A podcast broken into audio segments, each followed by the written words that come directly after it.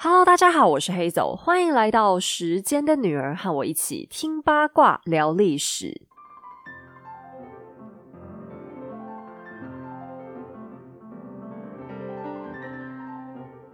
Vana Candles 源自瑞典直送的纯净香氛，陪你一起体验大自然的清新气息，让你从嗅觉开始徜徉在宁静舒适的轻松氛围。创办人 Robin 先生希望用最纯粹的香氛启发人们追求质感生活的渴望。Vana Candles 的香氛盐萃天然植物香精组合搭配出多款温柔恬淡的气味，扩香配方安全无毒，给你的鼻子和身心一场放松无压力的享宴。除了温暖的香氛蜡烛和暖灯，Vana Candles 更全新推出永恒记忆扩香系列，只要简单插上专用扩香棒，就能不限空间时间，感受沉浸式香氛体验。即日起到三月三十一号前，在官方网站输入优惠码“黑走十五”，即可享有全馆结账八五折。邀请你一起加入这场清新的香气之旅吧！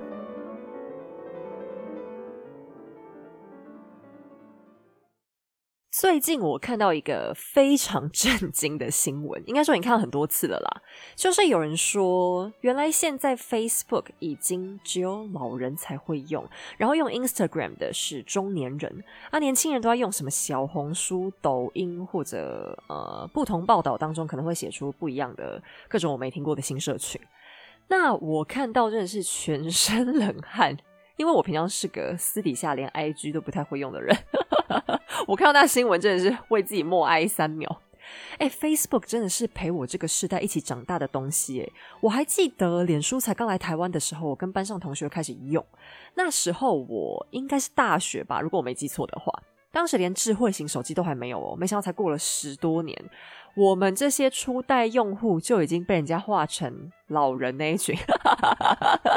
这个年龄划分的人到底是谁？一定是个才十几岁的死孩子。你们是不是觉得四十岁就老的该死了？我告诉你，那本阿姨现在就命不久矣，没几年好活了，怎样？好了，很气，快气死啊！但反正神队友看到这新闻之后，有天又突然丢了一个问题给我。他问说：“哎，那你有没有想过，要是脸书这哪天倒了，你要怎么办？”他问这问题，意思是说，那时间的女儿社群以后怎么继续经营啦？所以讲的应该也不是脸书倒掉，是假设就是真的是 世界上都没有什么人要继续用 Facebook，那要怎么办？哎，我很认真的想了五分钟吧，结果我只好叹口气回答他说。那我真的也没办法。就虽然脸书现在已经算是一个老土的 App 没错，可是它的发文设计真的是我到现在 找不到其他社群可以取代的。所以，如果现在收听的粉丝里面有真的就很年轻的年轻人，就麻烦你们还是屈尊降贵去去脸书偶尔拜访一下我们粉砖。很多节目里来不及讲或者没办法讲的东西，其实都还是只能重点的完整放在 Facebook 给大家看。这主要是因为排版的关系啦，Instagram 的设计真的也无法满足我的需求。对我就这个老人怎么样？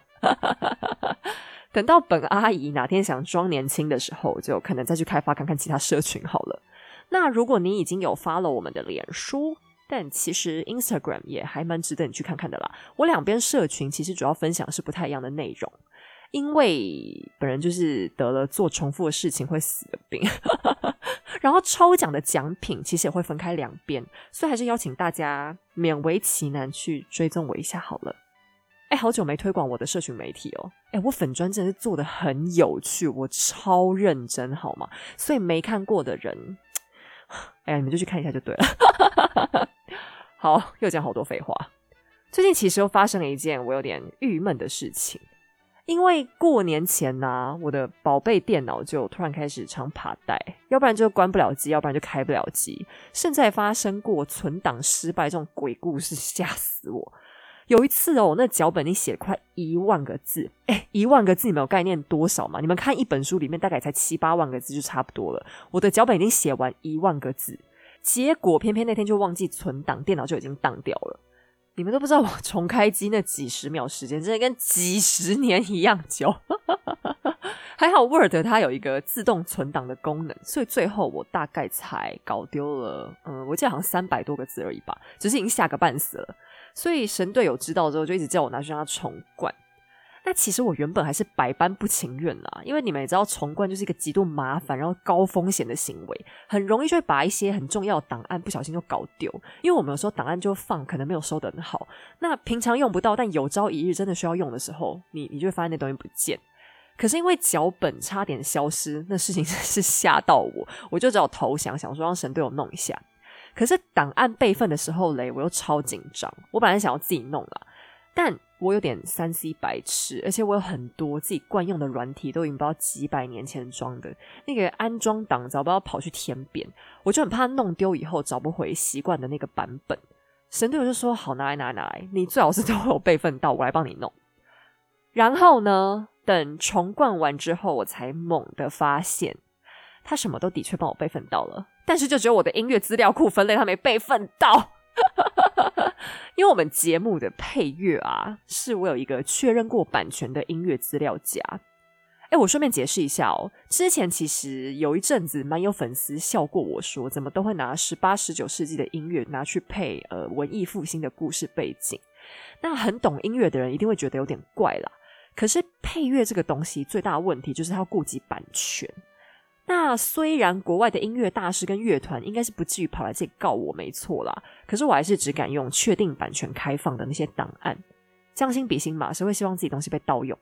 那因为这个音乐库里面我有存了大概几百首曲子，平常为了提高剪接作业效率，我是有先把它们大概做情境的分类，比方说呃比较悠扬的、雄壮威武的、激昂的等等这样分，大概有个十几种吧，我分比较细，结果。这分类就消失啊！我当场真的气到快尖叫。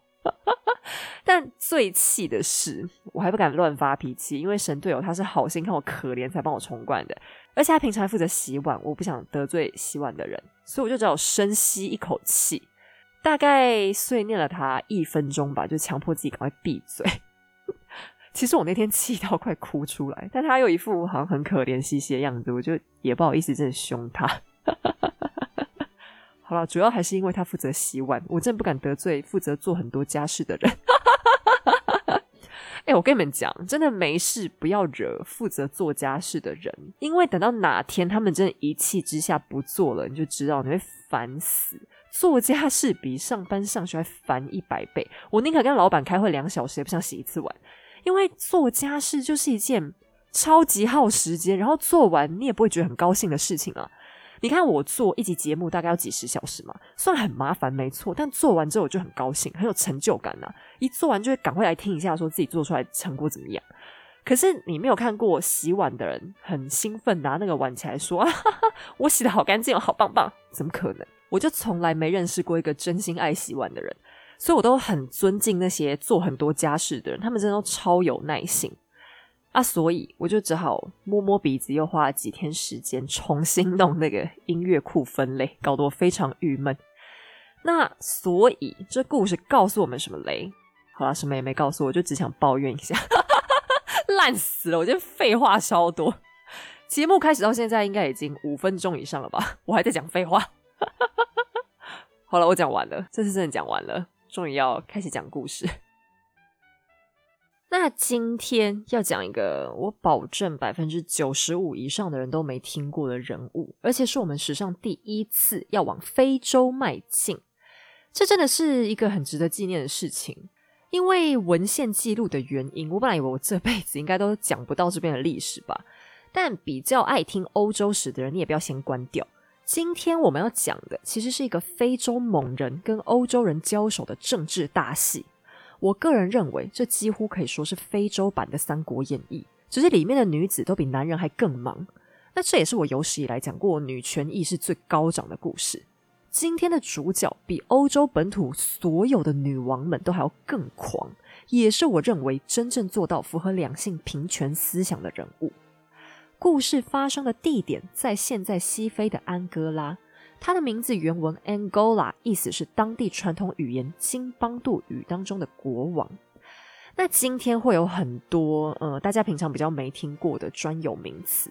那再加上今天讲的是比较独立的传记，为了不要造成大家记忆上面的困扰，我在今天的 show note 就是文字说明页那边，有稍微把几个比较重点的名词拉出来，然后简单解释一下大家彼此之间的关系。所以如果你听到一半觉得很困惑的话，倒是可以先去瞄一眼那个 show note，这样你可能比较容易厘清他们彼此之间的关系。时间回到十五世纪，这正是欧洲地理大发现的时代。率先发现新大陆的西班牙和葡萄牙展开了激烈的海上竞争。实际上，葡萄牙的行动比西班牙还要提前一步。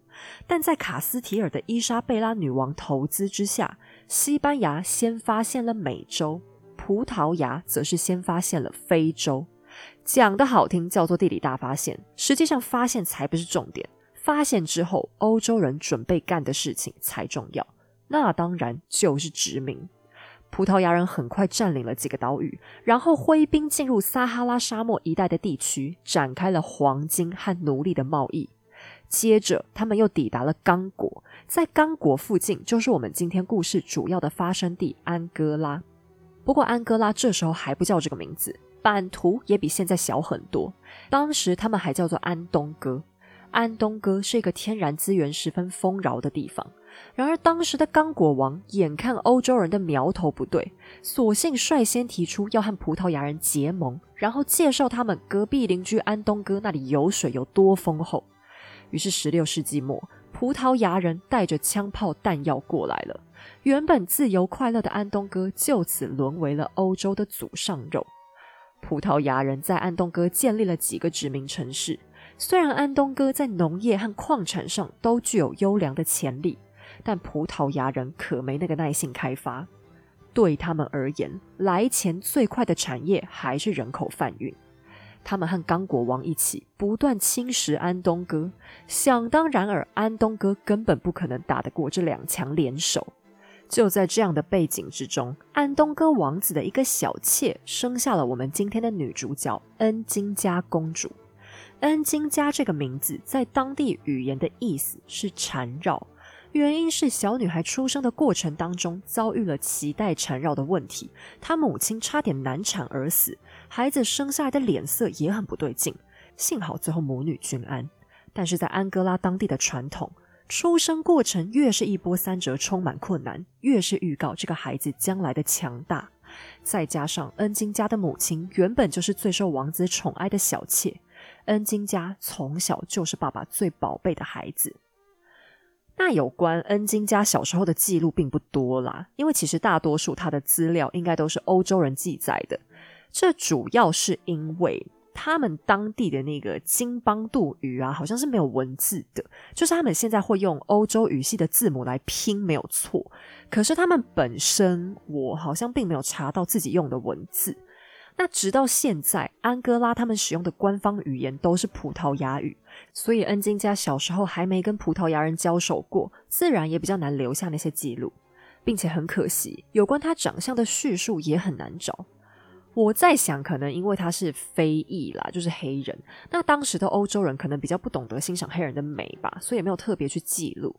但反正恩金家这个人物的重点也不是他长怎样，光是他做的事情就足够吓得欧洲人皮皮挫，大概也没空多注意他的长相吧。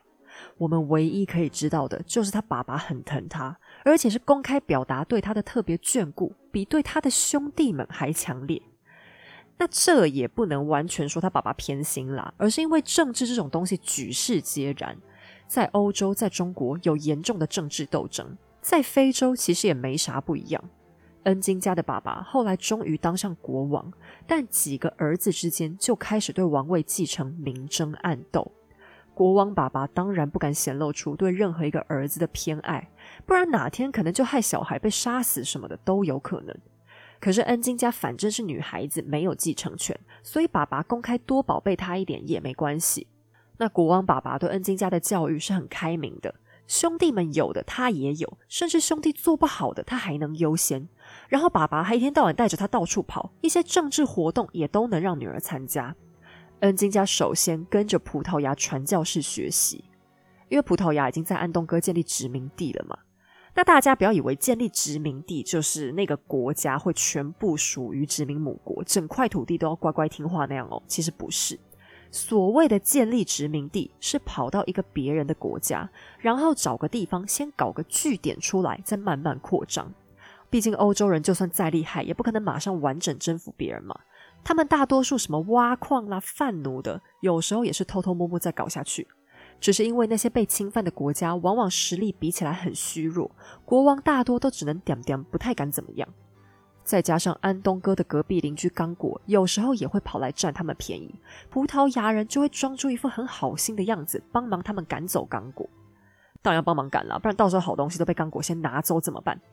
但整体来说，欧洲人在殖民初期还是尽量会先跟当地首领打好关系，麻痹他们，这样才方便殖民过程慢慢蚕食人家的资源。重点是还要赶快把好棒棒基督教传过去。所以葡萄牙人开始殖民之后，当然赶快派一些传教士，然后教一些基础知识，当做嗜好嘛。恩金家就是跟着这些传教士上课，他能说一口很流利的葡萄牙语，也能够读和写。那这一点很重要，知识的力量在这个故事里面是一个很关键的隐藏角色。那我们先不管恩金家上学的问题，除了文科，他的体育也很好。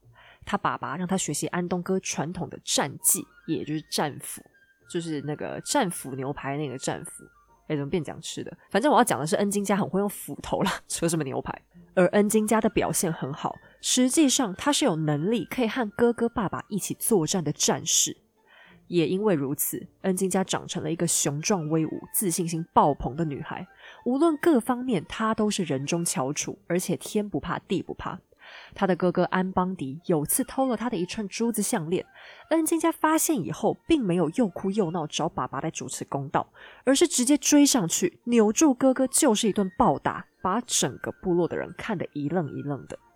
由于安东哥崇尚勇士，恩金家的各项才能让他在族人当中声望很高，加上他经常获准参加很多国务讨论，因此她是一个举足轻重的公主。那这时候，安东哥的状态其实有点点惨。葡萄牙人对他们玩了两手策略。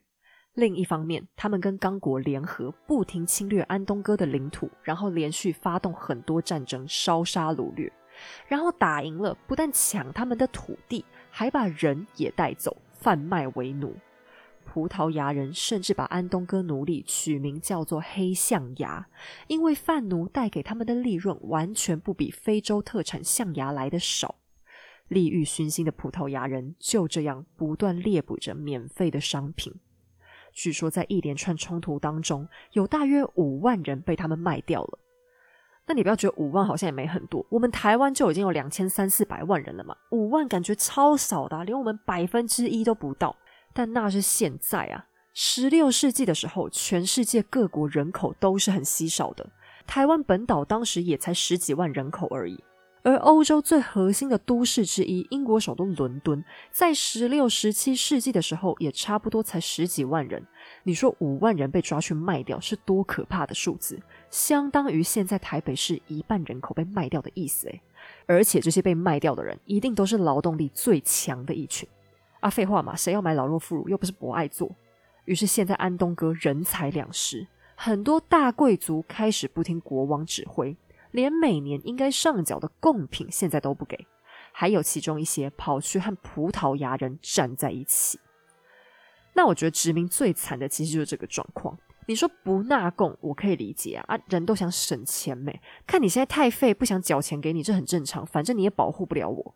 可是因为殖民者的煽动，最后决定背叛自己的国家和族人，跑去和入侵者站在一起，就是一件在殖民过程当中很可怕的事情。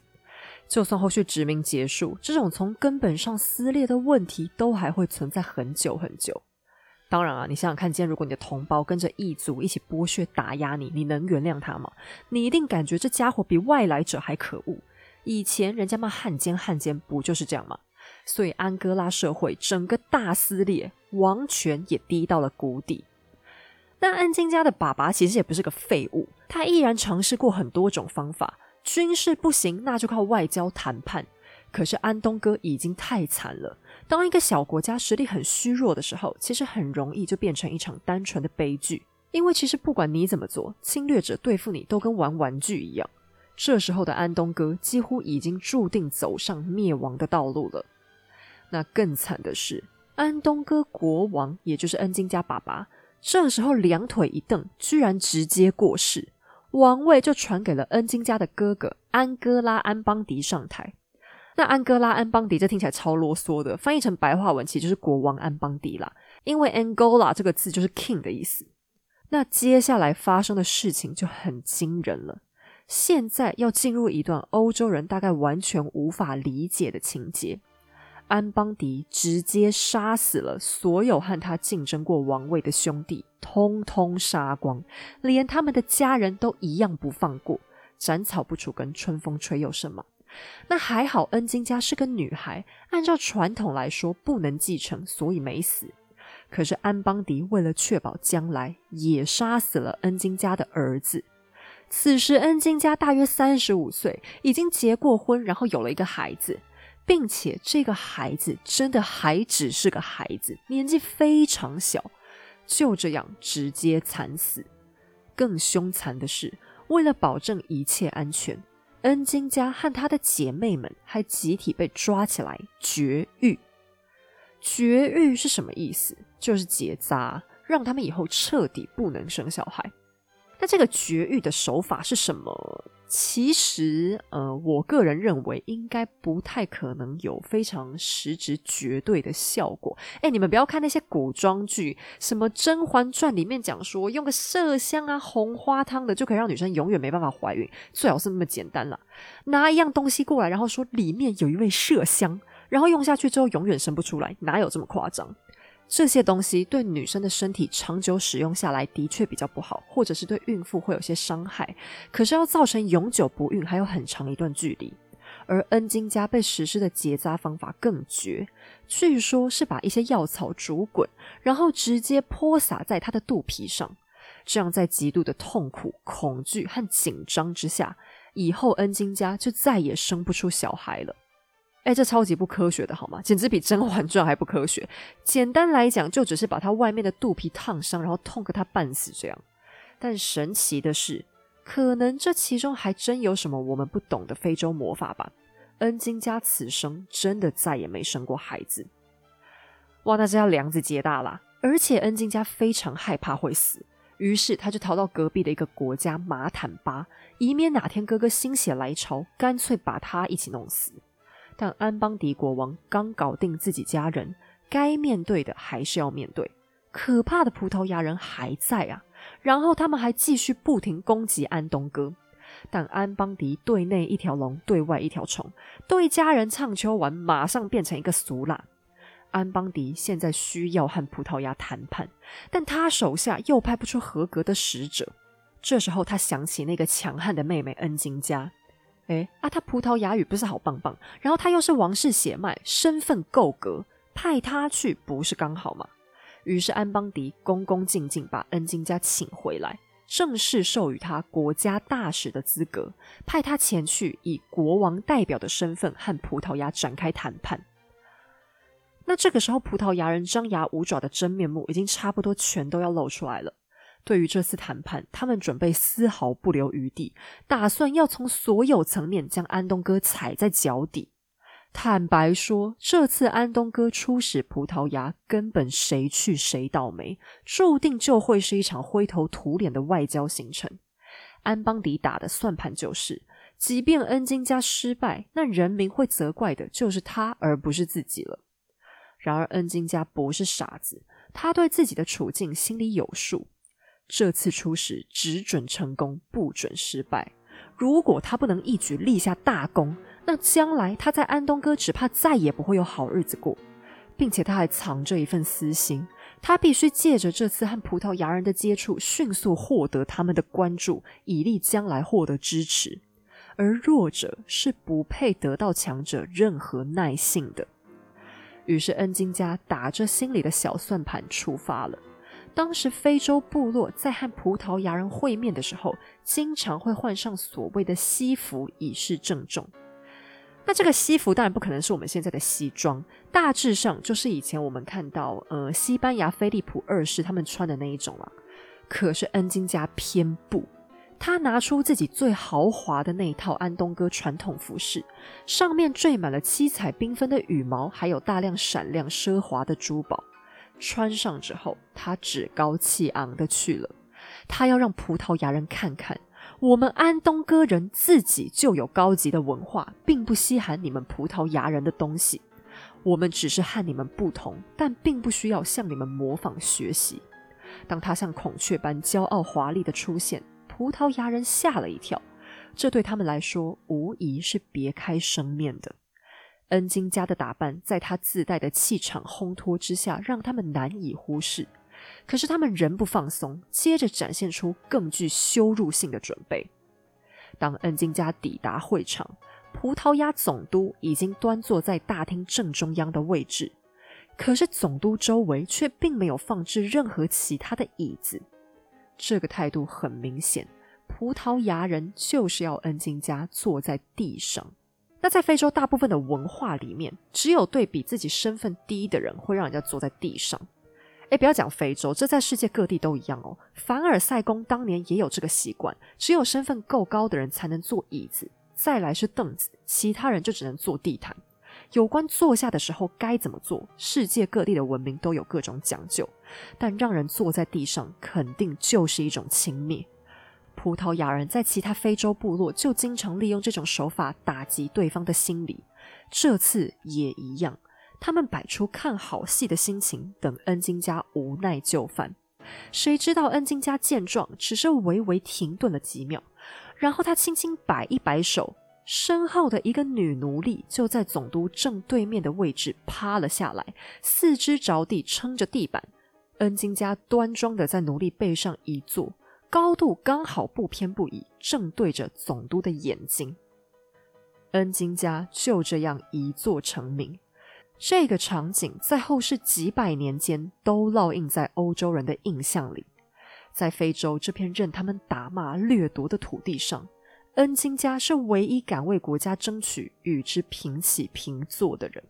对欧洲人而言，那些自称是威武战士、谈判的时候又热爱大吼大叫的男性酋长们，没有一个比恩金家更有种。不止在气势上不落人后，恩金家还再下一城。这次他千里迢迢从老家赶到葡萄牙人的殖民城市罗安达开会。哎，你说我这一大段路的旅费谁出啊？我堂堂公主外出办公，难道不用带几个人伺候？你们连椅子都不给我准备，我还自备椅子，哎，难道不麻烦吗？要不是你们葡萄牙人无耻的侵略行为，我至于跑这一趟吗？不行，差旅费你们必须得出。一向拿鼻孔看非洲人的葡萄牙总督，居然答应了这个要求。原因是恩金家很有手腕，虽然他的行为举止展现出了一个国家该有的尊严和骄傲，但他的态度却并不傲慢，而是不卑不亢而已。他只求自己能和总督平起平坐。可是当谈判开始，他却用种种包装过后的奉承话，把总督哄得喜笑颜开。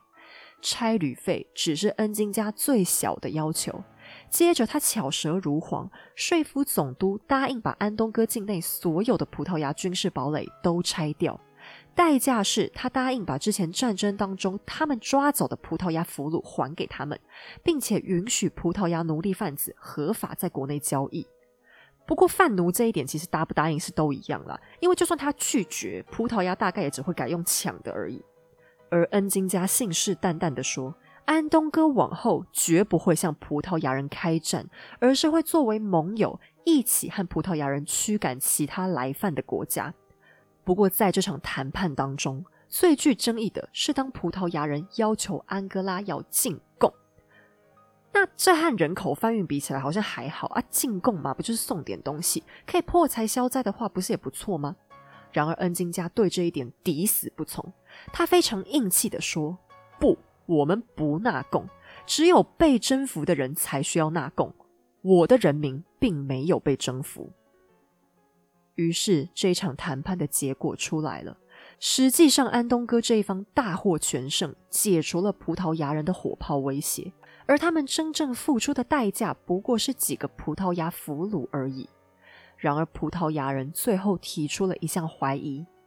我们怎么知道？等军事堡垒都拆掉之后，你恩金家会不会撒谎骗我们？要是到时候你翻脸打人，我们失去军事据点，那不是要倒大霉了吗？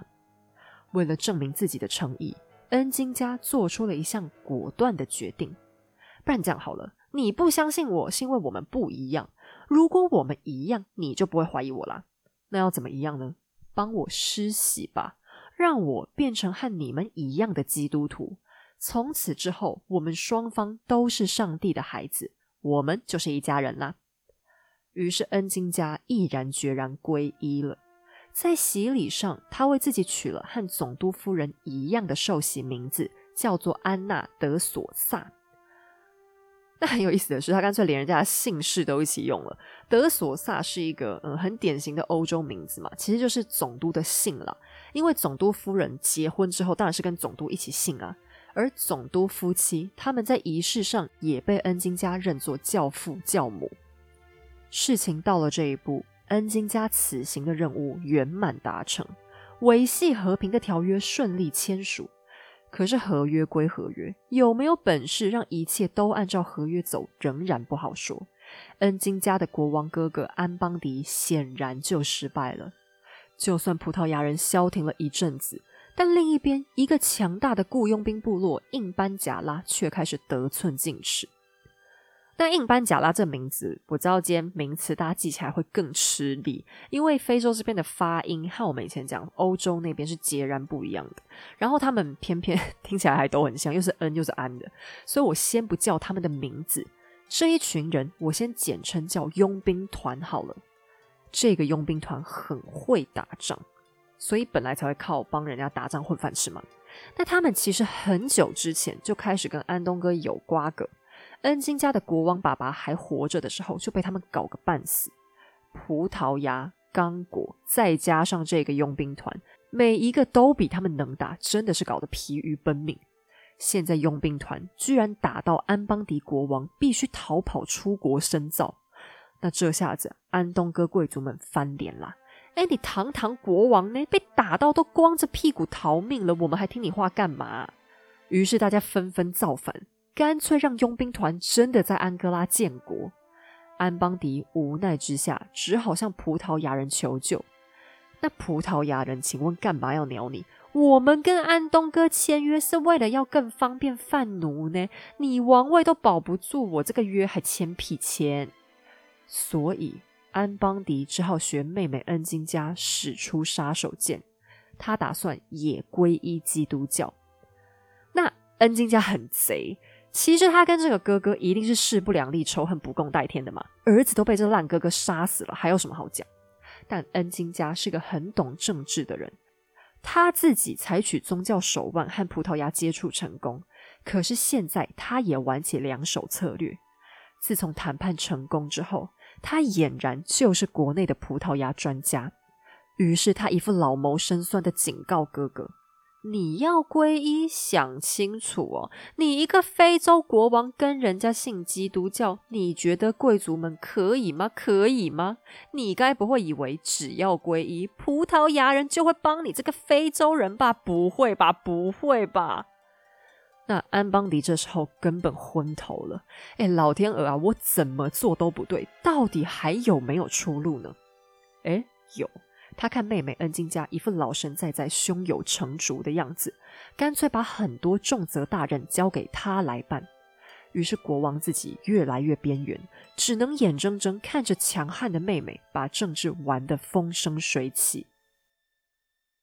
恩金家靠一己之力扭转局面，不但将自己从生死边缘拉回来，还成为国际政治上不可忽视的强人。他依靠的绝对不只是运气或霸气，而是葡萄牙传教士教给他的知识力。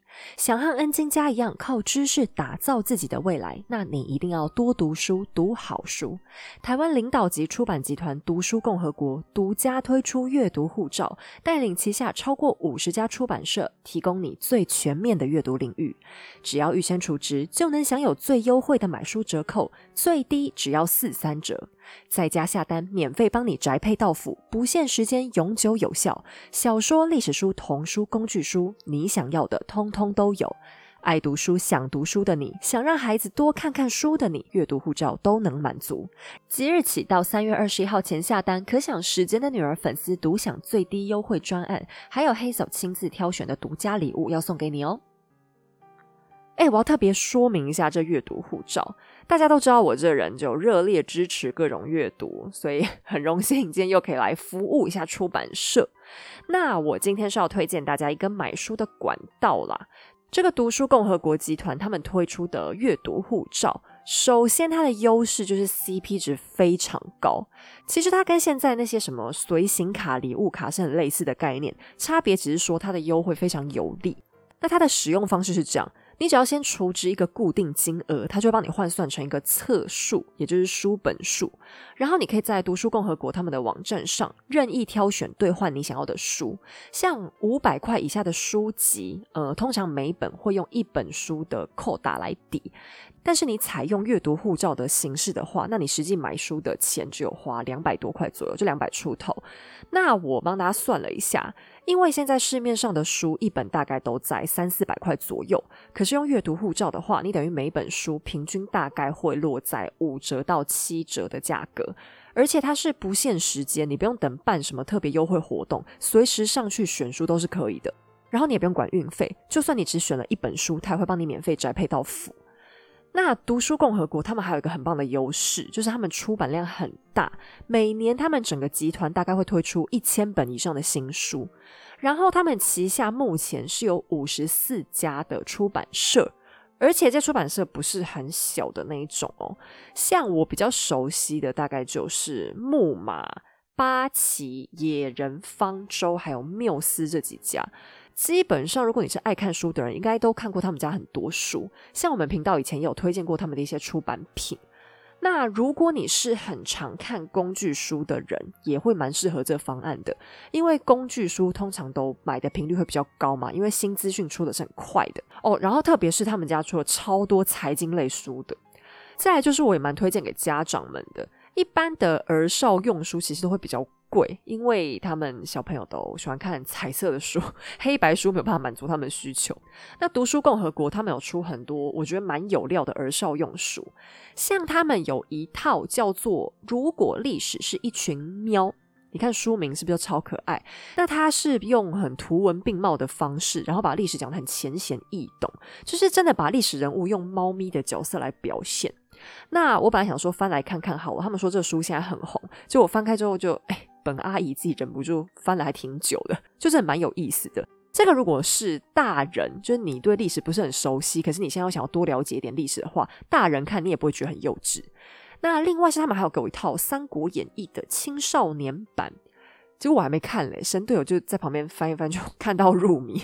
好了，我想这个主题应该男生们都真的很喜欢，但那个书的品质是真的也做的蛮细致的，就是了。那大人书的话。我可以推就更多，就太多太多了。像嗯，最近比较红的应该就是《沙丘》，也是他们家出，就是那个电影第一部刚演完的那个《沙丘》。哎，这部书其实也是我从小就很想看很久，可是台湾很长一段时间都一直没有引进，也是要感谢 电影有上映了。那再来像有一些大作家，比方像嗯太宰治、真·奥斯丁，还有卡夫卡。哎，我怎么都介绍老作家？其实新书他们有很多，但我怕大家 比较不会认识那些比较年轻的作家们啊。我知道，我先来介绍一下他们这次要提供送给大家的礼物好了，因为我会讲到书。这次读书共和国跟时间的女儿推出合作的三个方案，分别是有十二本、二十本和四十本。当然，你选的方案书本数越高，就越划算。那这三个方案分别会送大家不同的礼物，到时候会连同阅读护照的实体卡片一起寄给你。那这个礼物都是我亲自帮大家挑的。我那时候还想说，哎，赠品哎，出版社这种事情你们自己决定一下就好吧，干嘛叫我？结果他们送来，我才知道，原来是因为赠品其实还蛮厉害的。那送什么的话，就请大家自己去网页或是我的社群媒体上面看。那另外是从今天我们节目上架开始，一直到三月七号下单可以参加另外一个出版社的抽奖。奖品呢，同样是我本人挑的。我挑了两套我非常喜欢的书，一套叫做《反乌托邦三部曲》，是三本非常非常非常经典的科幻作品。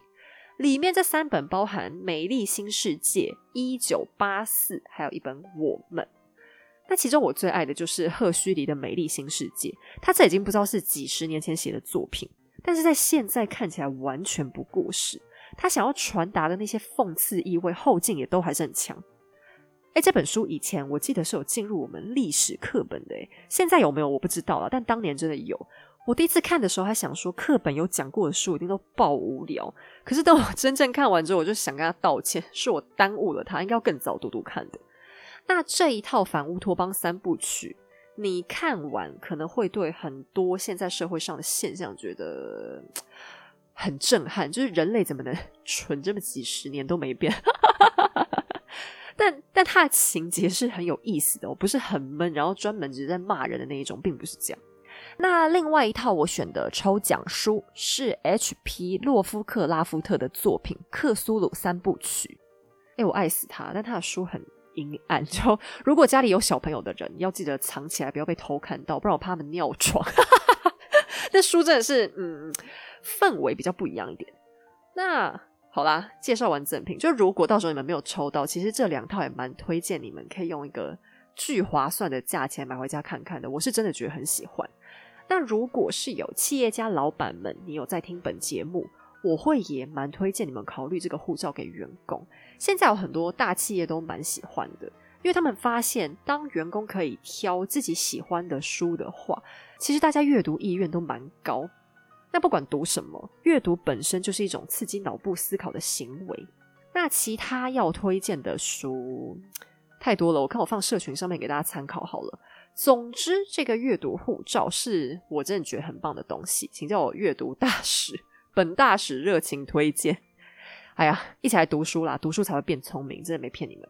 那相关链接我会放在今天的文字说明页，郑重推荐给大家。好，那我们回到故事里来。聪明的恩金家一边挑动哥哥安邦迪国王内心种种的敏感，让他对国家的处境越来越感到手足无措；另一边，公主也暗自实现着自己的野心。她忘不了爸爸还在世的时候，自己在政治舞台有多活跃。他忘不了葡萄牙人对他欣赏的眼光。最重要的是，他忘不了亲生儿子是如何惨死，哥哥又是怎样凶残的粉碎他再次生育的希望。他之所以皈依基督教，却又公开反对哥哥皈依，原因就是他想独占和葡萄牙人的往来。安邦迪现在也只有一个小小的儿子，孩子和强大的恩金家比起来根本不堪一击。而安邦迪在国力衰弱的打击之下，陷入了深沉的忧郁，颓废丧志的他更加无法压制妹妹。那么将来的王位又会交到谁手上呢？安邦迪干脆宣布：假如有天他不幸死了，那王位就传给妹妹吧。恩金家就是他心中最好的人选。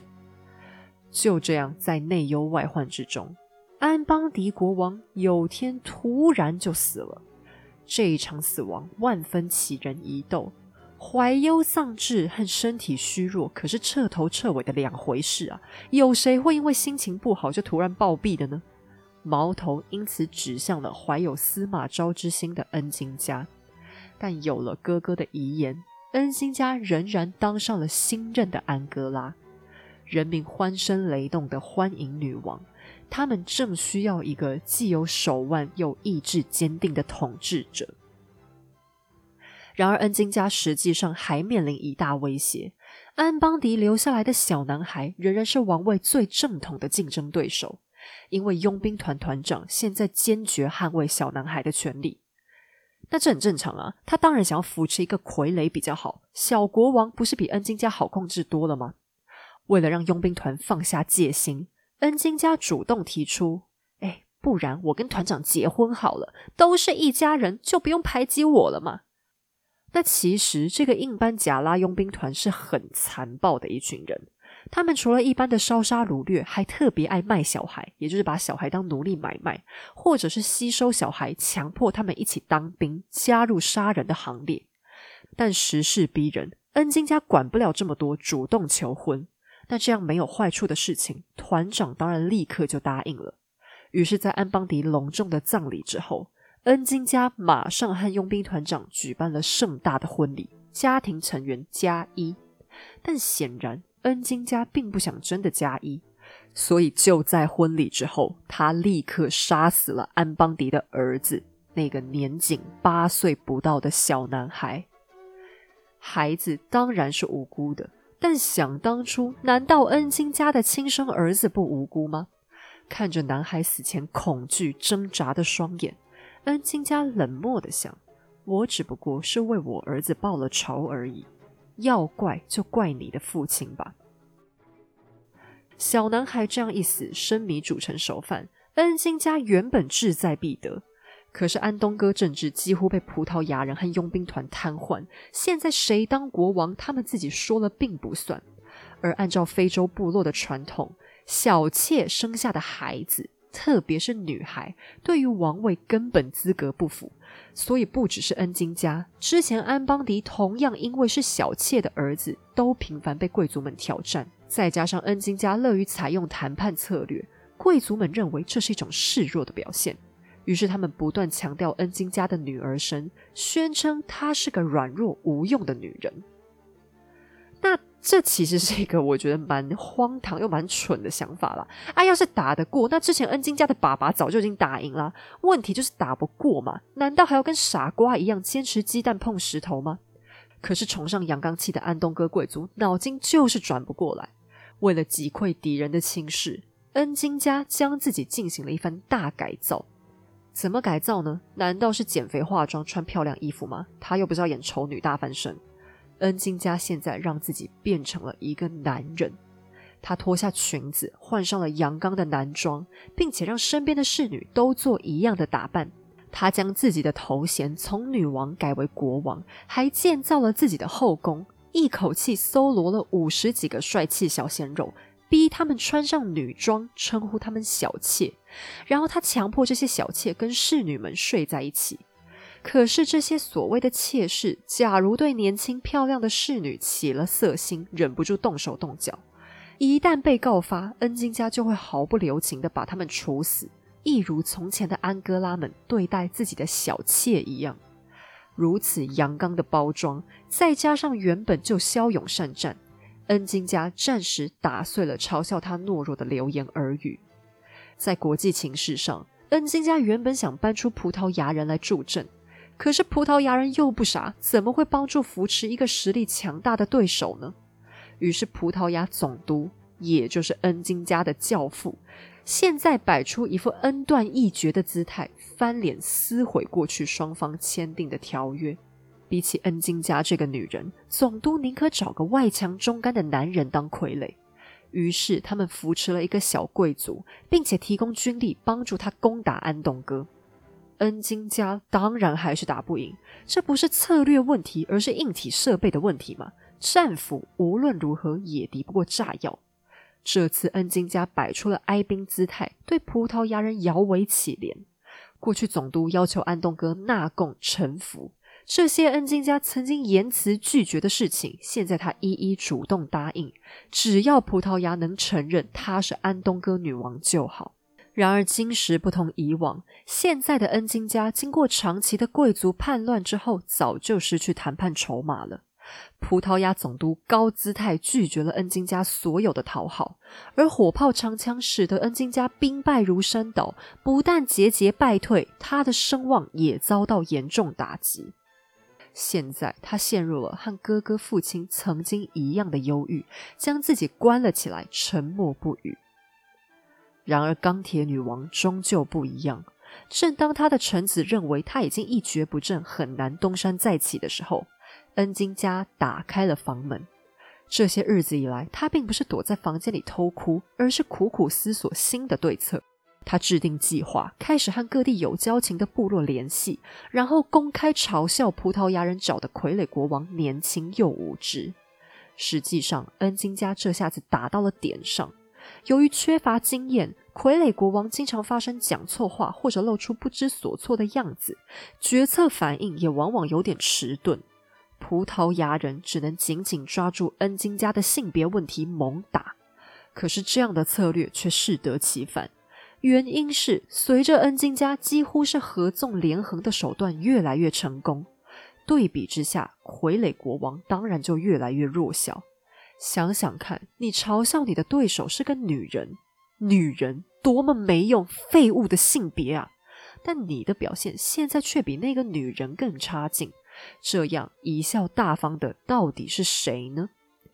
可是恩金家此时好像开始得意忘形，葡萄牙人毕竟不方便站到第一线直接和他对峙，只能让傀儡国王三天两头出丑。恩金家居然干脆发了一封恐吓信，叫他快滚。但大概是这种屁股翘起来的行为，惹得葡萄牙人气扑扑。一怒之下，派兵狂殴了恩金家团队一顿。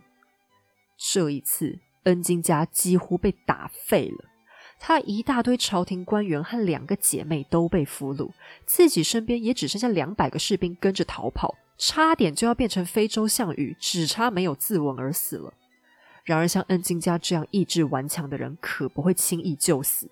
他带着所剩不多的人马逃到了隔壁邻居家，也就是他以前来深造过的马坦巴。但这时候，马坦巴有自己的地头蛇，那就是前面出现过的佣兵团。而佣兵团老大已经换人做了，我们先叫他团长二号就好了，反正名字真的不重要。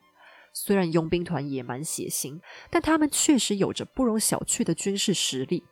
于是恩金家故技重施，向团长二号再次求婚，对方也再次答应。哎，你看女王都一样吧？结婚就是要好好拿来利用的事情嘛。但要真正和佣兵团结成一家人，然后利用人家的资源，并不容易啊。一般地方社团加入的时候，你大概缴个会员费，拜个码头就好。但他们这个佣兵团要求是杀个婴儿宝宝当投名状，甚至还要吃人喝血。那安金家到底有没有做件事情？其实，呃，众说纷纭啦。历史学家在这边分成了两派，同意跟反对的人都有。那我无法做出任何判断了，毕竟恩金家以前也是有杀八岁小孩的记录嘛。那吃人这种事情。我们现在看起来很恐怖，可是从那时候非洲部落的观点来讲，或许没有这么疯狂。毕竟欧洲历史上也不是没吃过人，木乃伊还被他们磨碎来当药吃。偶尔民间也会发生抢吃死刑犯血肉的事件。这些问题在很多地方文化都有，中国历史也有。所以我倒是觉得，即便恩金家真的吃过，我们也不能用现代的观点来评价这个问题。好，那总之。恩金家顺利运用新任老公的社会资源，仿照佣兵团的教育训练系统，帮自己也打造出一支凶悍的军队。由于佣兵团有自己的宗教信仰，恩金家也很干脆的回应：“哈，基督教？啥基督教？我没听过什么是基督教。皈依那是什么？能吃吗？”于是佣兵团现在也高高兴兴的和恩金家联合在一起。那我不可能跟你说恩金家跟这团长二号有什么真情真爱啦，这讨论也太不切实际了，很无聊。但他们双方确实是很欣赏彼此的政治价值，于是恩金家结合佣兵团和他自己新部队的实力，把马坦巴这个地方的统治权给打了下来。马坦巴原本的女王和她的独生爱女一起被俘虏，按照佣兵团传统，这两位应该直接被杀来当拜拜的祭品。恩金家却没这样做，他只是把舒家女王的身上烫了一个烙印，标记成自己的财产，还把舒家的女儿带到身边，栽培成一个强大的女战士。但我觉得在这边也可以看出来，恩金家应该不是一个本性很残暴的人，时势所逼或是他想报仇的时候会杀人，没错。可是没必要的杀戮他不会做。另一方面，他这时候展现出的一点仁慈。原本的马坦巴国民就不会觉得很悲愤、很火大嘛？所以恩金家成为马坦巴女王之后，并没有碰到太激烈的政治问题。那么再一次，恩金家依然维持男性国王之身统治，他大力抬高女性的地位，培养了一批纯女性战士当他的贴身保镖，而男人们只能继续可怜巴巴的待在后宫，随时要注意管好自己的下半身，否则一个不小心，大头小头都会被砍掉。尽管我们过去介绍过许多强大的欧洲女王和太后，然而不管她们曾经获得多大的权势，仍然还是得遵守父权社会定下的游戏规则。唯有恩金家，她成功让男人们终于反过来尝到做女人的痛苦了。于是以马坦巴为据点，恩金家始终没有忘记要反攻回祖国的梦。他运筹帷幄，占领了河川一带的势力，让其他部落很难跟葡萄牙联系上，并且他深知自己的弱点，还是必须找其他白皮肤欧洲人当朋友。于是，他和新来到非洲的荷兰开始眉来眼去。他每年都会贩卖一万多个奴隶给荷兰，除了自己能赚一大笔，也帮荷兰人赚更大一笔。俗话说：“有钱好办事。”我就没看过有钱但没朋友的人。荷兰当然愿意和恩金家结盟啦。但这个时候，国际局势就更乱了。我们先来看非洲这边，安东哥现在由葡萄牙扶植的傀儡国王进行名义上的统治。而恩金家就在他们旁边的马坦巴当女王，但他们附近还有个更强的邻居，就是刚果。那反过来看欧洲人这边，原本最大的旧势力是葡萄牙，但安东哥有那么多奴隶可卖，现在新来的荷兰人当然也想要这笔生意，于是现在开始就是一场大混战。实际上，葡萄牙这时候在欧洲那里很忙啊，他们才刚跟西班牙哈布斯堡家族狠狠打了一架，争取独立，国内外都还在一片动乱当中，实在有点分身乏术。而荷兰却因为擅长做生意，还擅长造船，所以海上声势如日中天。于是，荷兰和刚果还有恩金家三方结盟，要来和葡萄牙一争高低。葡萄牙总督现在又嬉皮笑脸的找上恩金家，希望双方可以再续前缘，手牵手，我们一起走。但谁要跟你一起走啊？恩金家可没忘记当年你是怎么说翻脸就翻脸的。现在他都有荷兰了，还要你老仆干嘛呢？在频繁的战争当中，恩金家有输有赢。有一次，他的姐妹芬吉公主被葡萄牙人抓走了。虽然恩金家很讨厌哥哥，可是和姐妹的感情却都很不错。为了急着把芬吉救回来，恩金家和刚果正式结盟。而芬吉不愧身上流着和恩金家一样的血脉，同样是个猛人。他人都被抓了，居然还能偷偷传递葡萄牙的情报回家。可是他这样勇敢的行为，终于还是被发现。为了报复，葡萄牙人把芬吉活活淹死在河里。失去姐妹的恩静家暴跳如雷，他找上荷兰，对方也答应派兵支持。于是恩静家一鼓作气进攻，直直打到了葡萄牙在西非建立的首都，抢回了过去安东哥大部分的领土，控制了安东哥，又控制了河川。恩金家现在垄断了西非的奴隶贸易，靠着庞大的利润，马坦巴结合安东哥的实力越来越强。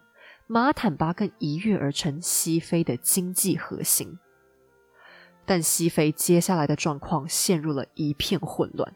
安东哥虽然大致上回到恩金家手里，但葡萄牙人也没那么好打发嘛。安东哥这块肥肉就像被放在餐桌转盘上一样，今天到我家，明天去你家，人人都想吃一口。更麻烦的是，葡萄牙此时母国援军抵达。荷兰人居然被打跑了，幸好现在的恩金家早已成为经验老道的政治家，靠着他的盘算筹谋，他已经在非洲建立了高大的声望，结交盟友比从前容易多了。葡萄牙因此倒也没办法占到太多的便宜，于是双方你来我往，你来我往，你来我往。恩金家尽力不屈不挠的维持自己在安东哥的主权，同时。他还要考量到安东哥和马坦巴实际上是两个不同的国家，要如何让他们和平相处也是个麻烦。这时候，恩金家已经不再年轻，正如当年他哥哥设想的那样，他没有生下任何的孩子。他非常忧虑自己的接班问题。放眼望去，他身边的人好像并没有那个本事接着和葡萄牙抗衡。于是，恩金家放下雄心壮志。决定试试看和葡萄牙人言归于好。那人就是这样的，大部分的人都不太会愿意和一个弱者谈判，啊，谈不谈有差吗？反正怎样我都可以把你压着打嘛。可是当对手和你势均力敌，甚至拥有一些你很渴望的东西，那你一定会很高兴，至少双方可以有一个讨论的空间。这些年来，葡萄牙人在西非实在也累了。你说千里迢迢跑来殖民，我们重点是想赚钱呢。这样没完没了的打下去，谁受得了？于是双方再次开始和谈。恩金家终于可以换下那一身男装，现在他的威信已经到没谁敢再嘲笑女人了。他换上欧洲式的洋装，在之前的战争当中，他很 lucky 的俘虏到几个欧洲神父。这些饱读诗书的神职人员嘴里形容的欧洲宫廷，其实让他向往不已。于是恩金家重新皈依基督教，还让自己的侍女们按照欧洲制度打扮，打造出一个基督教 style 的宫廷。他取消了玩笑一般的后宫制度，让那些男性小妾都回到正常生活，只留下了自己最喜欢的一个结婚。这一次，他的婚姻终于和政治无关了。他早就开始抛弃原本佣兵团的文化，杜绝残忍的杀戮，什么食人喝血都不能再有。他也开始加入把上帝发扬光大的行列，建造教堂，还驱逐原始信仰。博学多闻的神父们成为他政府当中最重要的顾问。恩金加希望自己的国家能够和欧洲一样进步。葡萄牙人对这一切很满意，于是他们从前的合约重新签署。安东哥再次被视为和葡萄牙平等的存在。当合约签订的消息传来，按照传统，恩金家带领朝廷官员集体热烈鼓掌，让当地的葡萄牙人也知道和平已经到来。晚年的恩金家耗尽所有的精力，努力打造出一个统一、和平又团结的王国。富有的马坦巴，劫后余生的安东哥，都是他毕生的心血。他也成功打造出一个王权高度集中的政治环境，指定了自己的一个妹妹做继承人。他让妹妹也受洗成为基督徒，并且为他选了教名芭芭拉，期望自己的基督教王国可以在将来继续长治久安。终于，强悍的灵魂还是抗衡不了衰老的肉身。已经八十岁的恩金家还是倒下了。起初只是一点点咳嗽和沙哑，但疾病很快就扩散，恶化成肺炎。在卧床了两个多月以后，有天早上，当侍女们靠近女王的身边，才发觉她已经在睡梦之中与世长辞。新任女王芭芭拉慎重地以天主教仪式送别这个伟大的统治者。送葬途中，不只是他的国民前来哀悼，就连他最强大的对手葡萄牙人都出席，向他致上最后的敬意。遗憾的是，当这位安哥拉和马坦巴的守护女神离世之后，联合王国终究没守住和平。芭芭拉女王三年之后就被杀，国家再次面临严重的动乱。葡萄牙势力始终没有离开，贩奴的暴力继续豢养着他们在西非的力量，还把安东哥和马坦巴合并改名叫安哥拉，正式将他们收纳成为葡萄牙的附庸。然而，恩金加虽然死了，他耀眼的光芒却千秋万代存在安哥拉人民的心中。几乎从他一死，对他的缅怀就立刻开始。直到十九世纪中，一位苏格兰传教士造访安哥拉，还曾记录下当地人民这样告诉他：在安哥拉，只要是活物，就连路边的野草，也怀念着我们伟大的女王。八卦时间，今天我们要讨论的第一个八卦是：恩金家在历史上是怎样被评价的一个人呢？他的统治真的有那么了不起吗？嗯，想当然尔，在他还活着到他刚死的那几十年，文件记录里对他都是没讲什么好话的。葡萄牙人对他的描写一定是最多，毕竟是对手嘛。有点水准的国家都应该要知道尽力挖掘对手的一切。那那个时候的欧洲观点一定是把恩金家描写成一个杀人狂魔，特别是他设立后宫，然后残杀不守夫道的那些小妾。这个问题就让欧洲人真的把他想成跟魔鬼一样。因为这样性别倒错的事情对教会来讲根本罪恶滔天。那些当政的大男人们吓坏了，所以用力控诉他打破自然规律。其实这些话翻译成白话文，意思就是说，像这种不人道的事情，只有我们男人可做，女人做起来就是颠倒纲常、无耻下流，骂到最高点。想当初亨利八世杀老婆杀个起劲的时候，你们有谁敢站出来骂他了吗？可是想想看，要是欧洲的女王们有样学样，那还得了？所以有关恩金家和佣兵团那一段的描写，在当时也更加被夸大，说他杀人如麻，如毛饮血，把他讲成一个野蛮、变态又邪恶万分的毒妇。但真相是时间的女儿，随着时间过去，那些不合逻辑的抹黑和谣言还是慢慢被拨开。欧洲的历史学家们摆脱掉政治的影响之后，开始用更客观公正的角度来看待他。恩金家一些行为背后的政治动机也更能被合理的解读。假如我们把性别相关的有色眼镜拿掉，恩金家所做的一切和欧洲男性统治者根本毫无区别。在最危急的时刻，他所能想、所能做的一切都是以国家和王权为优先。他对葡萄牙和荷兰花言巧语，为的是能争取更多时间卷土重来。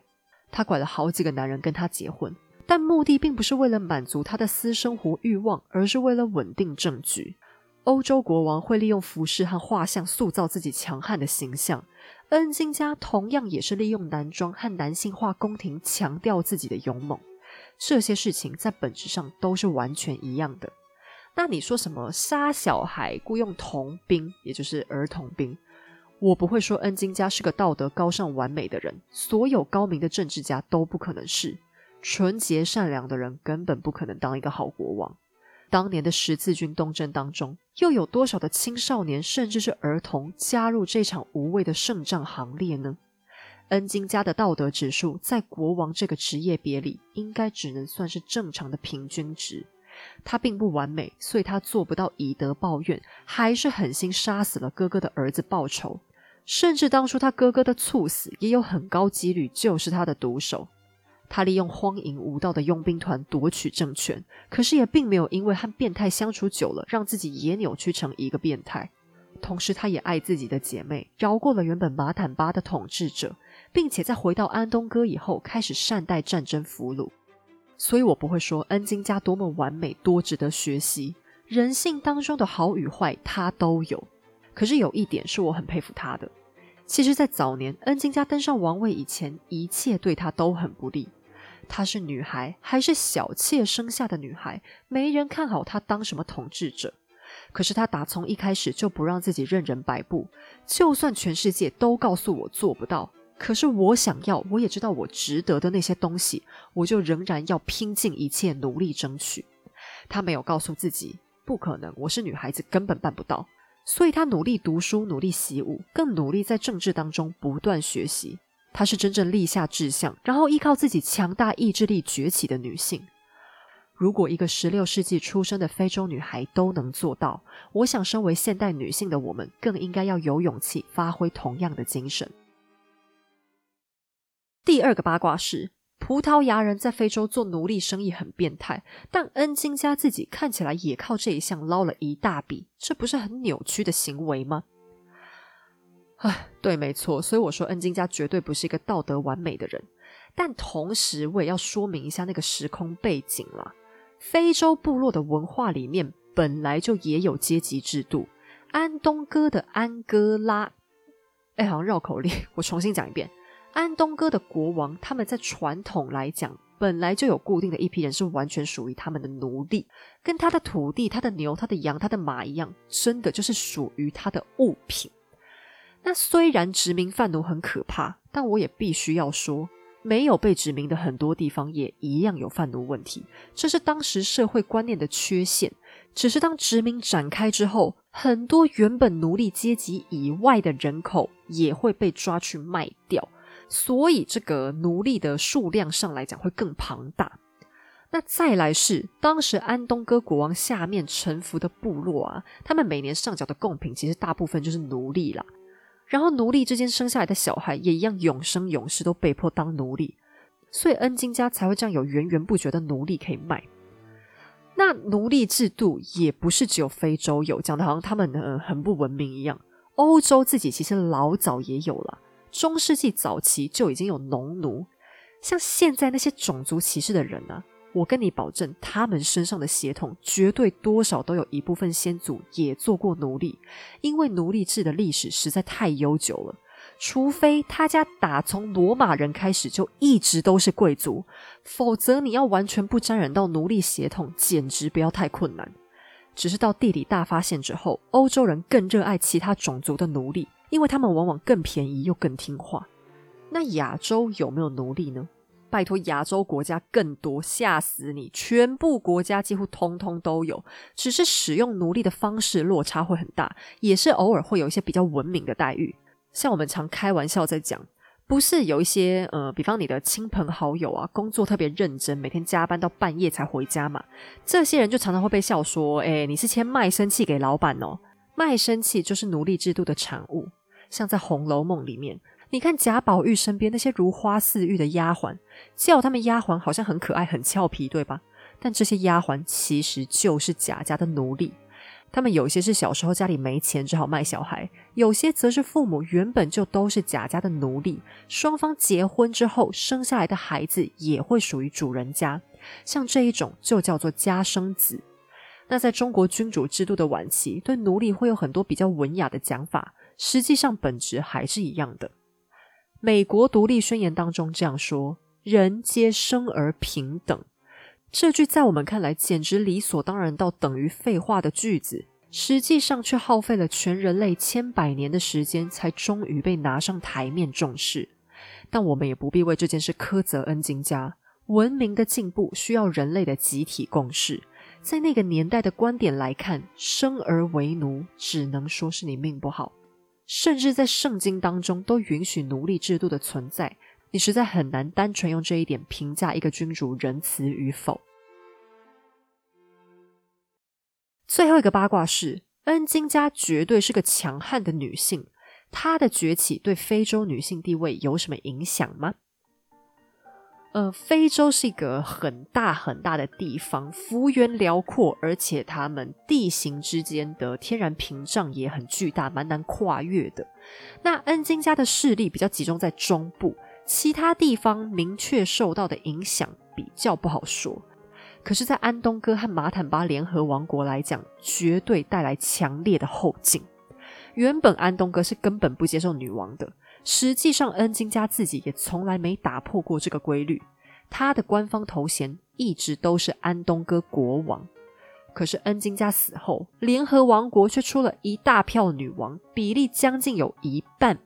而且大部分的统治时间都是女性当政，所以一直持续到今天，安哥拉妇女的地位都很高。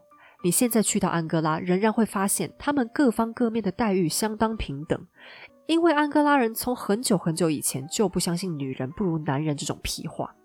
据说恩金家本人到了七十几岁都还很生猛，打架功夫一流。一位神父就说，有一次他受邀参加女王的阅兵典礼。被女王敏捷的身手吓了一跳，忍不住表示佩服佩服。